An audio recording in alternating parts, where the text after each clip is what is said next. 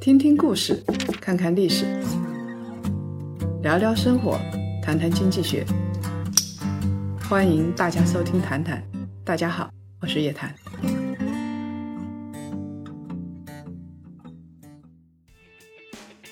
谈家们，周五好，又到了谈谈之牛熊交易所的时间了。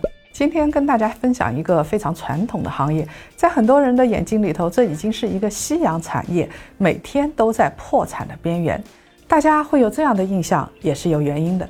近十年以来，周期性行业的规模小幅在上升，但是呢，他们在股市的市值占比一直在下降，一直在萎缩。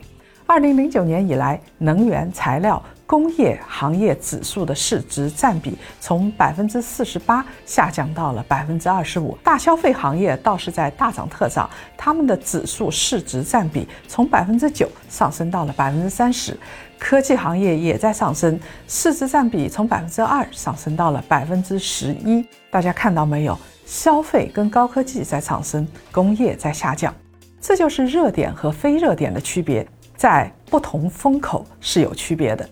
大家给周期性行业的估值不高，给高科技行业给出的是市梦率估值。当然了，有一点常识一定要强调：热门不一定盈利，傻大黑粗不一定要被抛弃。从二零一五年供给侧改革以来，周期性行业已经有了很大的变化，行业的盈利能力呢也在大幅提升。我们就说小小的钢铁行业吧，近几年来已经出了三个十倍股。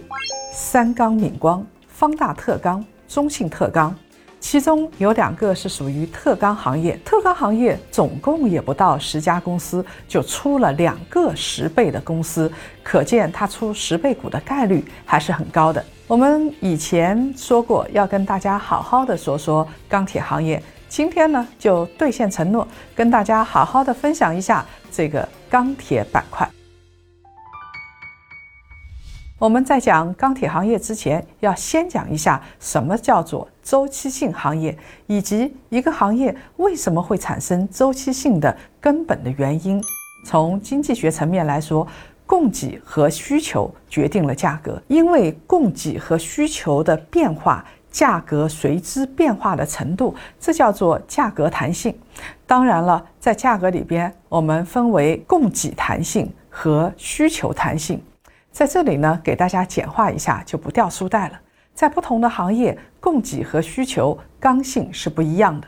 供给和需求刚性越强的行业，价格的弹性也就越大。比如说食品，不管有没有疫情，大家都要吃饭，所以在食品、大米这些行业，它就有需求的刚性。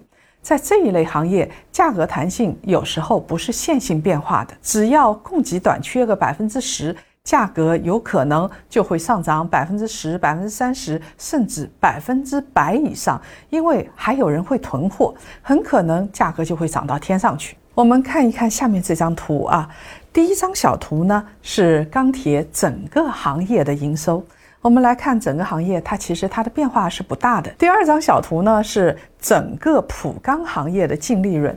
二零一五年的时候啊，整个行业亏损了五百亿，但是到了二零一八年，短短的三年之后，整个行业的盈利就接近了一千亿。三年时间，营收的波动幅度不大，但是行业的利润却经历了从地狱到天堂的变化，这在其他行业是非常少见的。我们称之为周期性行业，一点也不为过。其他行业也有周期，但是没有钢铁行业这么明显。为什么它会出现这么剧烈的变化呢？主要是因为价格上涨了。我们再来看一张图啊，这张图来看的话，螺纹钢的价格指数在二零一五年跌到了一千五百块钱左右，现在又是多少呢？也就是二零二一年的四月底是五千四百多块钱，最大的涨幅超过了三倍。怎么样？是不是很刺激？是不是很过瘾？在这期间，如果我们做的是钢铁的期货，做对了方向，一夜暴富是有可能的。如果做反了方向的话，就是倾家荡产。价格疯涨，那下游的企业能接受吗？他们的成本不会上升吗？会上升的。但是下游企业很悲催，不接受也得接受啊，因为下游的工业品和建筑行业都是刚性需求行业，就算是上游钢材价格上涨了，他们还得去买钢材，要不然就要开天窗。比如说，我要建一栋楼，需要螺纹钢，工期已经排下了。眼下呢，螺纹钢的价格在大涨，难道我就不买了吗？不是的，哪怕是螺纹钢的价格涨到天上去，需要买多少，我还得买多少。在这种情况下，价格的形成更像是一种拍卖模式，价高者得，有可能上午跟下午它的报价都是不一样的。而且很多企业对于中小客户是先交钱后提货，可见现在库存紧张成什么样了。我们反过来说一说买方市场，如果需求不足，供给过剩，就会形成买方市场，价格下跌的幅度也是相当惊人的。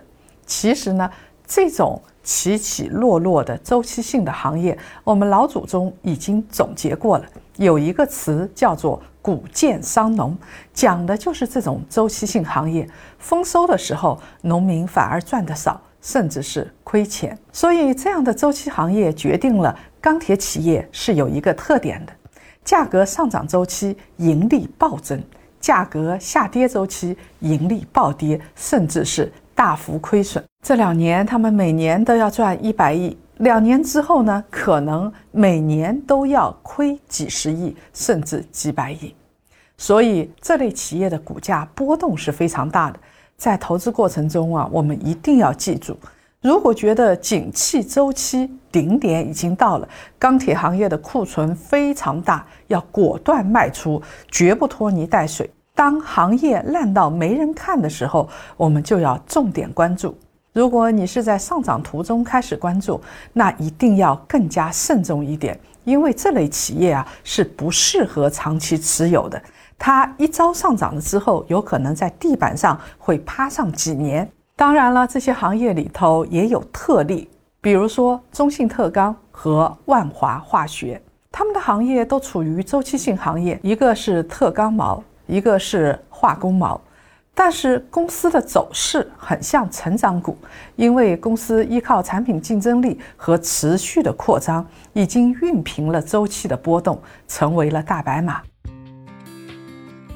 这些傻大黑粗的公司，在周期上升的时候，我们是要重点关注的。傻大黑粗，或者是名字起的土土的，不等于这家公司是不好。很多人不喜欢傻大黑粗，觉得不性感。估值上不去，其实啊，外表的东西很有可能是假象。钢铁、煤炭行业也有高科技股，而很多企业正在进行新能源的转型。有一些表面上看上去特别性感的公司，很有可能是不赚钱的，也没有理想。